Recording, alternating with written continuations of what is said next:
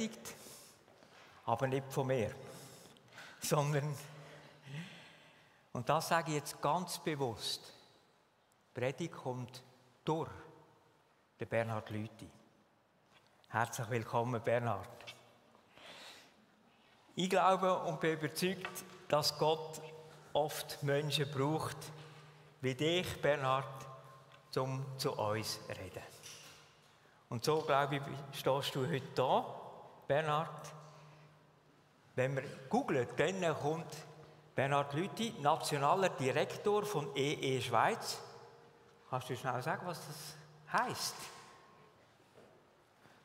Es klingt wahnsinnig, nationaler Direktor. Ich bin eigentlich Leiter von EE e Schweiz. EE e ist ein Ausbildungswerk, das wir auf die Fahne geschrieben haben, schon seit ähm, manchem, manchem Jahr, dass wir Menschen ausbilden in der Sprachfähigkeit.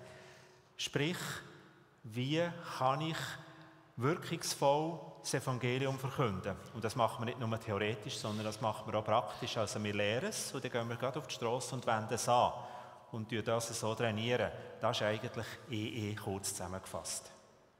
Danke vielmals. Danke, dass du bereit bist, dich heute als Sprachrohr von Gott brauchen zu lassen. Ich würde gerne noch beten für dich. Gerne. Ja, danke, himmlischer Vater, dass der Bernhard bereit ist, dein Sprachrohr zu sein. Und du redest durch ihn zu uns. Lass uns aufmerksam sein für das, was, was du jedem von uns sagen willst. Und leid und segne den Bernhard in seiner Aufgabe. Amen. Danke vielmals, Kurt. Heute ist mir etwas passiert, wo ich sage, das ist immer ein bisschen das Worst Case. Du bereitest dich vor, gehst machst alles parat. Noch einmal am Morgen, tiptop, alles parat gemacht, oder? Ähm, da ich ja nicht mehr mit, äh, mit Drucker arbeite, äh, so grundsätzlich, nehme ich einmal das Tablet mit. Dann komme ich her, tue das Tablet auf und finde meine Predigt nicht. Ich habe gesagt, so, jetzt hat mich auch Gott wirklich ein bisschen erhört. Weil ich habe, im Vorbereiten habe ich gedacht, eigentlich möchte ich mich ein bisschen lösen. Einfach wirklich lösen und, und nicht das, was ich hier aufschreibe und daran herumfiele, sondern am liebsten einfach aus dem Herz raus. Ja, jetzt bleibt mir nichts anderes.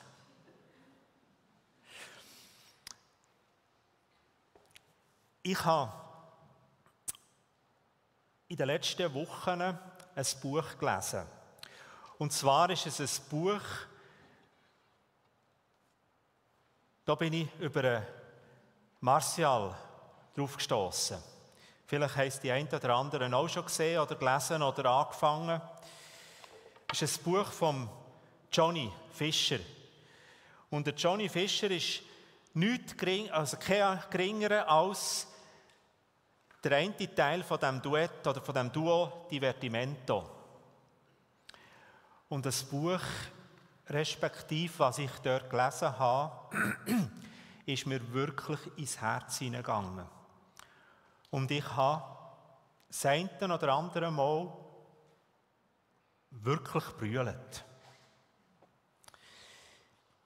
Und das ist dann so ein bisschen auch so der Aufhänger gewesen, was ich dort gelesen habe. Und ich habe es jetzt gerade, ich durfte in eine Konferenz gehen, jetzt die letzten zwei Tage in Deutschland.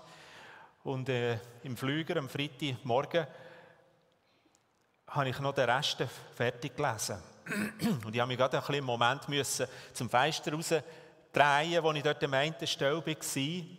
Einfach weil, weil ich musste brüllen, was, was ich da von einem so einem Mensch äh, gelesen habe. Und nicht, weil ich äh, musste brüllen, weil es so lustig war, sondern weil es mich wirklich betroffen hat. Das muss man vielleicht wissen, der Johnny, er ist in einem freikirchlichen Kontext aufgewachsen. Ähm, und ist sehr ähm, ja, ich sage jetzt mal, strenggläubig erzogen worden.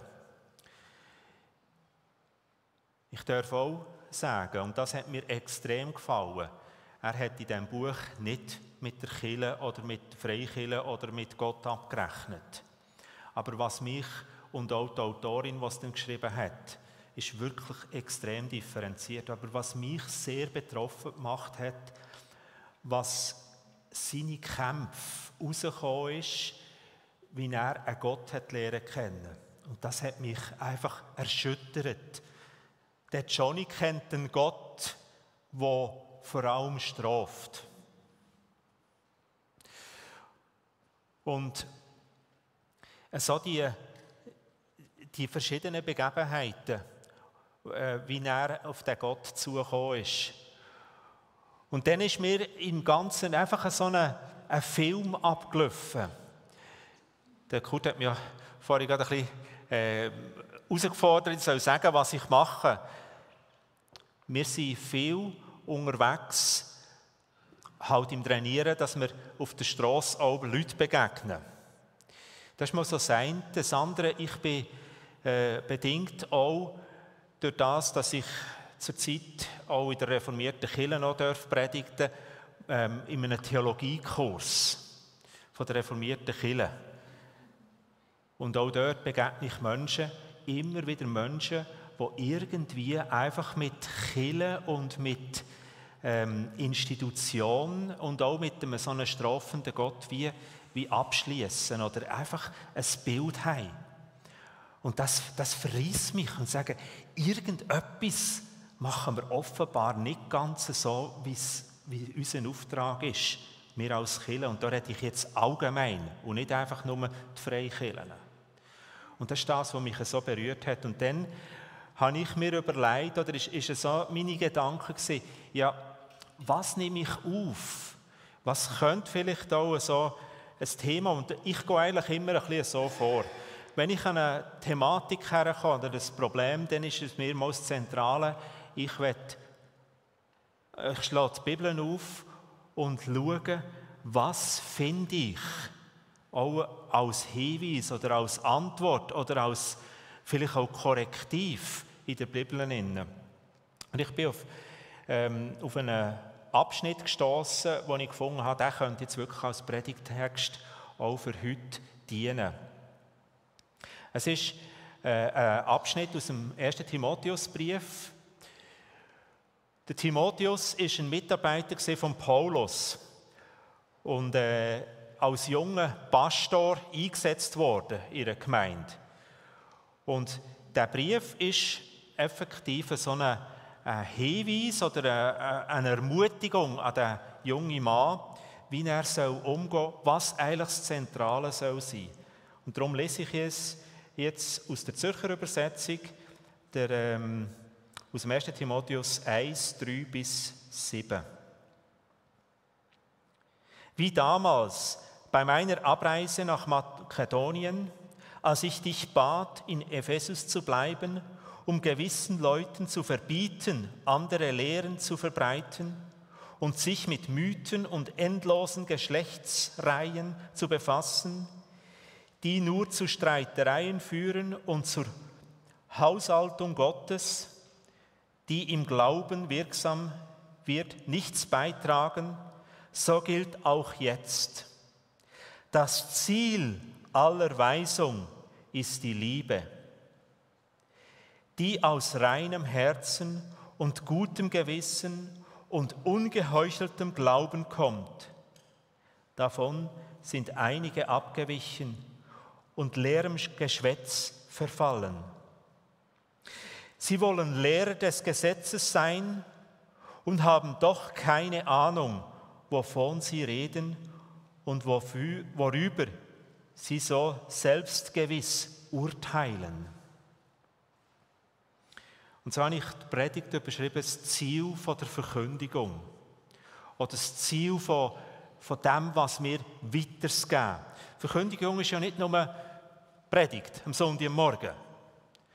Wenn man ja Verkündigung aus dem Römerbrief herausnimmt, wenn der Paulus das schreibt, ähm, dass wir wie, wie kommt das Evangelium zu den Menschen, indem dass man es verkündet. Wenn man das wirklich nur auf einen Sonntagmorgen reduziert, dann glaube ich, glaube es Kille nicht. Und vielleicht ist das gerade eines von unseren Problemen, dass wir genau dort hier wie ein bisschen krank geworden sind. Dass wir Verkündigung reduzieren tut, vor allem auf, auf einen Spezialist von vorne. Ich kann eh, eh nicht verleugnen. Ich muss es immer wieder formulieren. Das ist genau das Herzensanliegen. Wir sind alle berufen, zum wirklich das Evangelium weiterzugeben. Und das ist das, was der, der Paulus jetzt hier im Timotheus auf den Weg geht. Vielleicht ein paar Sätze zum Timotheus. Habe schon ein bisschen. Er war ein, ein, äh, ein Mitarbeiter von Paulus. Gewesen. Und der Timotheus, ähm, seine Geschichte, seine Biografie ist bisschen speziell. Seine Großmutter und seine Mutter waren Jüdinnen. Und die waren wirklich äh, im Glauben unterwegs und haben sie, äh, ihren Sohn oder ihren Großsohn im Glauben aufgezogen. Das können wir im 2. Timotheus so nachlesen. Der Vater von Timotheus war ein Griech. Also das ist spannend, dass die Wurzeln, die Wurzeln von der theologischen Ausbildung sind, also sind die Mütter und Großmutter gesehen. Und der Paulus schreibt, das, was du dort hier gelernt hast, das ist so entscheidend gewesen und erinnere ich dich daran. Und für mich sind die beiden Frauen, sagt der Paulus, das ist jetzt mein Wort, oder? Sind das Vorbilder und gang du denen nach. Und interessant kommt noch dazu, einfach eine kleine äh, Bemerkung, der Paulus, ihm wird ja immer wieder ein bisschen unterschoben. Er sei so ein bisschen frauenfindlich.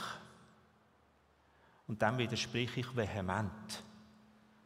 Weil dort setzt er gerade beim Timotheus an, zum einen. Zum anderen ist, äh, wenn es der Lydia nicht gegeben hat, wo Paulus zuhren ist, dann wäre das Evangelium, also Vielleicht hat Gott auch einen anderen Weg gefunden, aber er das Evangelium gar nicht so schnell auf Europa gekommen. Klammer zu. Und das nimmt jetzt der Paulus wirklich auf und sagt, hey, du bist berufen und du hast Würze. Und dann sagt er ihm auch, ein bisschen weiter hinten im, im 1. Timotheus, weil das Problem, das der Timotheus ein bisschen hatte, eben, er ist, er ist nur ein halber gewesen, oder? Er ist, äh, der Vater war Griech und er ist jung gewesen. Und dann sagt er ihm eigentlich, niemand soll dich gering schätzen, nur weil du jung bist. Sei allen Gläubigen ein Vorbild in dem, was du lehrst, wie du lehrst, in der Liebe, im Glauben und in Reinheit.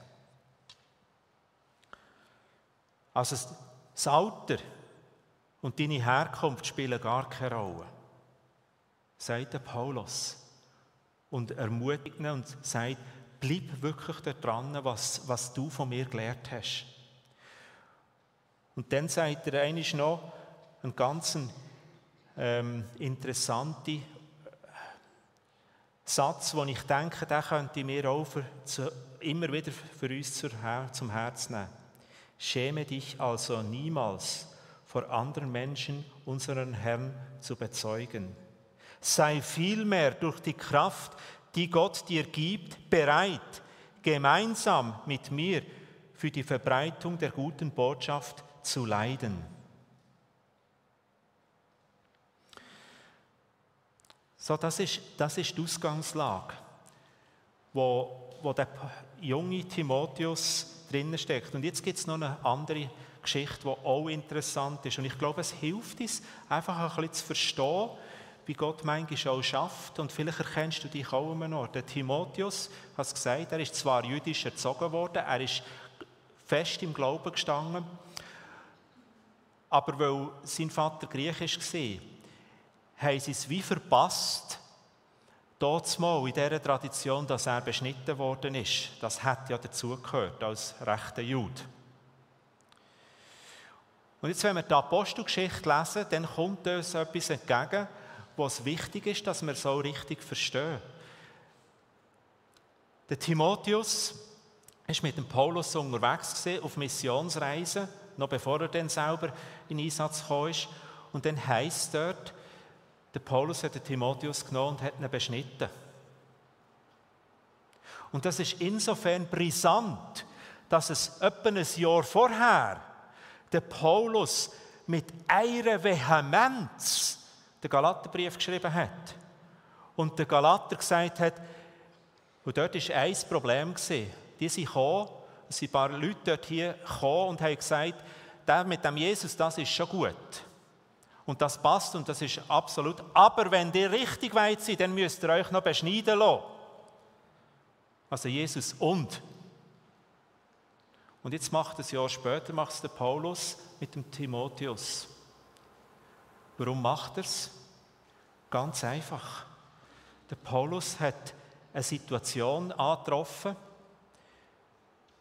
und hat sich mit dem Timotheus zusammen nicht also Auseinandersetzungen wollen aufhalten, dass der Timotheus zum Beispiel nicht Zugang hat zu der, in die jüdische Gemeinde, weil er eben nicht beschnitten ist. Ja, der kurzerhand war praktisch und hat die Sache erledigt. Und ich glaube, das ist ein Geheimnis, das wir immer wieder lernen sollten. Und ja, nicht den Fehler machen, dass wir aus etwas heraus ein Gesetz machen. So muss es sein. Also jeder muss beschnitten werden, zum Beispiel. Oder jeder muss auf die Straße gehen. Wir haben den Auftrag zu verkündigen. Wir haben den Auftrag, das Evangelium rauszubringen. Aber es ist unterschiedlich und manchmal müssen wir auch Sachen entdecken. Und das hat mir so fasziniert, dem Timotheus. Und jetzt hat der Timotheus einen Job gefasst, als junger Mann eine Gemeinde zu leiten. Als Mann als junger Mann äh, in eine Verantwortung hineinzugehen und in eine Gemeinde hineinzugehen, wo man vielleicht heute würde sagen, es war eine schwierige Gemeinde gewesen. Die Epheser, die haben einige Schwierigkeiten gehabt. Neben dem, dass sie ähm, auch moralische Probleme hatten, haben sie vor allem auch viele Irrlehrer drin gehabt. Also Leute, die irgendwo etwas aufgenommen haben und haben angefangen ähm, verkünden. Und ich glaube, es gibt etwas, wo, wie man Irrlehren extrem schnell kann identifizieren kann. Dort, wo es in erster Linie um die Lehre geht und mit dem auch um, dem, um den, der die Lehre verbreitet, sind wir eigentlich bei Irrlehre. Sag das nochmal. Dort, wo es in erster Linie um die Lehre geht und der, was sie, was sie verbreitet, quasi äh, sagt, ich habe die Wahrheit. Also es geht dann letztlich eben um ihn und nicht um, um den Inhalt. Dort sind wir bei Irrlehre. Und das ist, das ist die Situation. Und dem, dem entgegnet der Paulus letztlich dem und sagt dem Timotheus, das Ziel aller Weisung ist die Liebe, die aus reinem Herzen und gutem Gewissen und ungeheucheltem Glauben kommt. Und was meint jetzt da der Paulus ganz genau?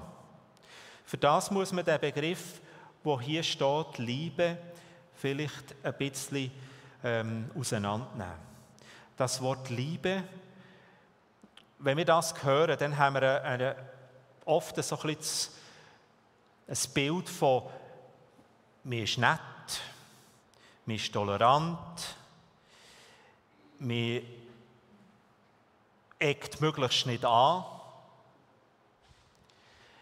Das ist absolut ein Wesenszug von Liebe. Aber das ist nicht das, was hier steht. Hier steht der Begriff Agape, das haben Sie sicher auch schon gehört. Agape, und das ist die verschenkende Liebe. Die Liebe, die absolut nichts für sich in Anspruch nimmt. Und was ist denn die Liebe? Das ist eigentlich Jesus Christus. Oder Gott selber sagt, ich bin Liebe. Gott ist Liebe, 1. Johannesbrief. Gott ist Liebe. Also, wenn der Paulus dem Timotheus sagt, das Ziel aller Weisung ist die Liebe, dann müssen wir die Linien ausziehen und sagen, wenn wir die Liebe verkünden, wenn unser Job ist, die Liebe verkünden, dann heisst es, wir verkünden den, Kreuz, den Kreuzigten Jesus. Weil dort wird die Liebe Gottes absolut sichtbar. Und ich glaube, das ist etwas, was wir enorm verloren haben. Den gekreuzigten Jesus zu verkünden. Paulus sagt auch, es ist eine Hoffnung für die, die glauben. Und für die, die nicht glauben, ist es ein Ärgernis. Vielleicht äh, merken wir jetzt auch, wie wir manchmal Liebe ähm, vertauschen.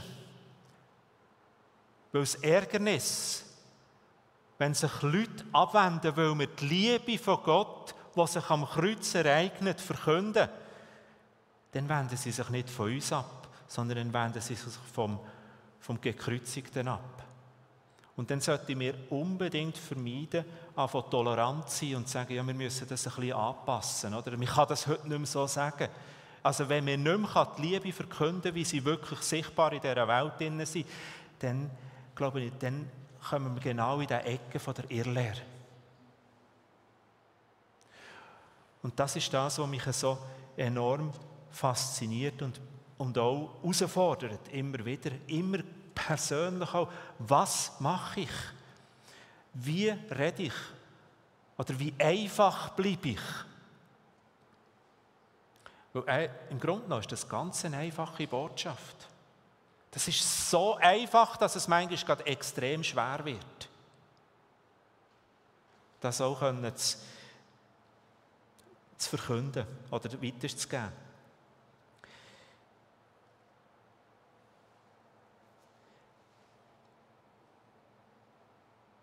Liebe Brüder, als ich das erste Mal zu euch kam, habe ich euch die Botschaft Gottes nicht mit hochtrabenden Worten und großartigen Gedanken verkündet, sondern ich hatte mir vorgenommen, nicht allein auf mich allein auf Jesus und seinen Tod am Kreuz zu konzentrieren.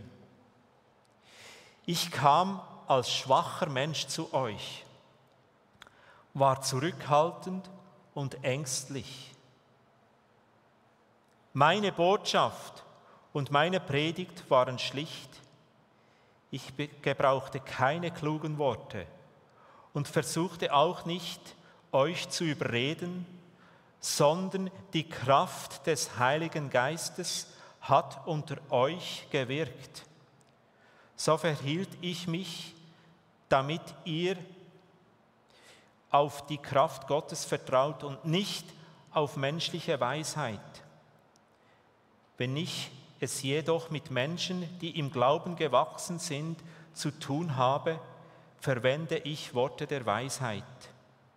Doch ich meine nicht jene Weisheit, die in der Welt oder bei den Mächten dieser Welt etwas gilt, welche ohnehin untergehen werden. Nein, die Weisheit, von der wir sprechen, ist die Weisheit Gottes.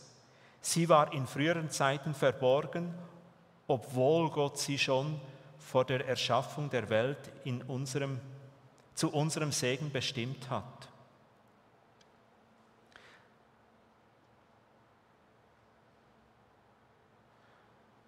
Zweite, 1.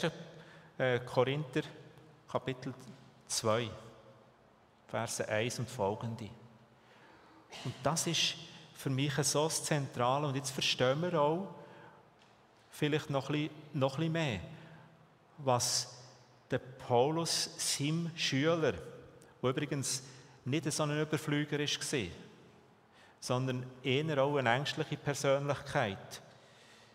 Was er ihm dort wirklich mit auf den Weg geht und sagt, hey, es kommt nicht darauf ab, wie gut dass du bist und ob du alles beherrschst, sondern verkündige einfach den Kreuzigt. Verkündige die Liebe. Die sichtbare Liebe, die eben gerade am Kreuz für alle Menschen sichtbar wird. Und jetzt möchte ich so ein bisschen den Bogen zurücknehmen und das ist das, was mich so enorm berührt hat, als ich die Geschichte von Johnny gelesen habe. Der Johnny hat einen Gott lernen kennen, der vor allem gestraft hat. Ein Gott, der gefordert hat, dass er jeden oben muss um Vergebung bitten und hoffen, dass es dann lenkt, dass er ja nicht bestraft wird. Was ist das für ein Gott? Gott straft, ja, das stimmt. Aber er hat es gemacht am Kreuz. Dort ist die Strafe vollzogen worden. Er selber hat es gedreht. Und das ist die Botschaft. Und das ist ganz eine andere Botschaft, als dass Menschen müssen unbedingt damit. Ich kann euch vorhin ähm, kurz ein bisschen den Hinweis geben. Ich war in einer Konferenz jetzt von Evangelisation, von Evangelisten, von der Billy Graham Association. Und da ist mir ein, ein Satz entgegengekommen. Und ich ich kann leider jetzt gerade nicht mehr präsent vor mir suchen. Ich probiere aus dem Gedanken heraus äh, zu zitieren, einen Satz, was heißt: Ich glaube, das Zentrale ist, dass wir uns wieder an das zurückerinnern, wo wir das erste Mal Jesus begegnet sind. Und aus dem heraus, nachher aus dieser Freude heraus, die wir dort erlebt haben, wo wir Jesus begegnet sind, aus dieser Freude heraus uns, unser Leben neu ausrichten. Und ich wünsche mir das. Die Blaupreisgruppe singt jetzt ein, ein Lied zum Anfang, also gerade zum Einstieg. Erinnere dich doch daran, an den Moment. Vielleicht ist es 20, vielleicht 30 Jahre, vielleicht ist es erst noch zwei Tage her. Ich weiß es nicht. An dem Moment, wo du das erste Mal Jesus begegnet hast, an die Freude. Also ich, ich kann mich noch so lebhaft erinnern, mit 16, zu Langeten, der Zeltevangelisation, wo ich vorher bin. Das Gefühl, das dort gekommen ist, und das ist mein Motor. Das treibt mich an, einfach nicht aufzuhören von dieser Liebe, wo Jesus sichtbar gemacht hat am Kreuz, all den Menschen zu verkünden und weiterzugeben. Und nichts anderes, sondern ganz schlicht und einfach. Und darum ermutige ich euch, nehmt ihr einen Moment Zeit. Nachher ist es ja dann Gelegenheit, dass das Thomas Michels hingen auch Gebet anbieten. Vielleicht merkst du, bei mir hat es einiges ist in dieser Liebe verschüttet worden. Das ist kein Problem. Nimm doch das Gebet in Anspruch und sag das mit Zeugen. Und vielleicht denkst du, von was redet er? Also von dieser Liebe habe ich noch keine Ahnung. Dann ist es heute vielleicht der Tag, wo du sagst, so, und jetzt mache ich mich auf und will dem Jesus auch begegnen. Auch für das wäre sehr bereit. Oder vielleicht auch nach dem Gottesdienst jemand, dein Nachbar nebenan, frag nicht doch, hey, was ist das mit dieser Liebe? Kannst du mir das geschwind ein bisschen erklären?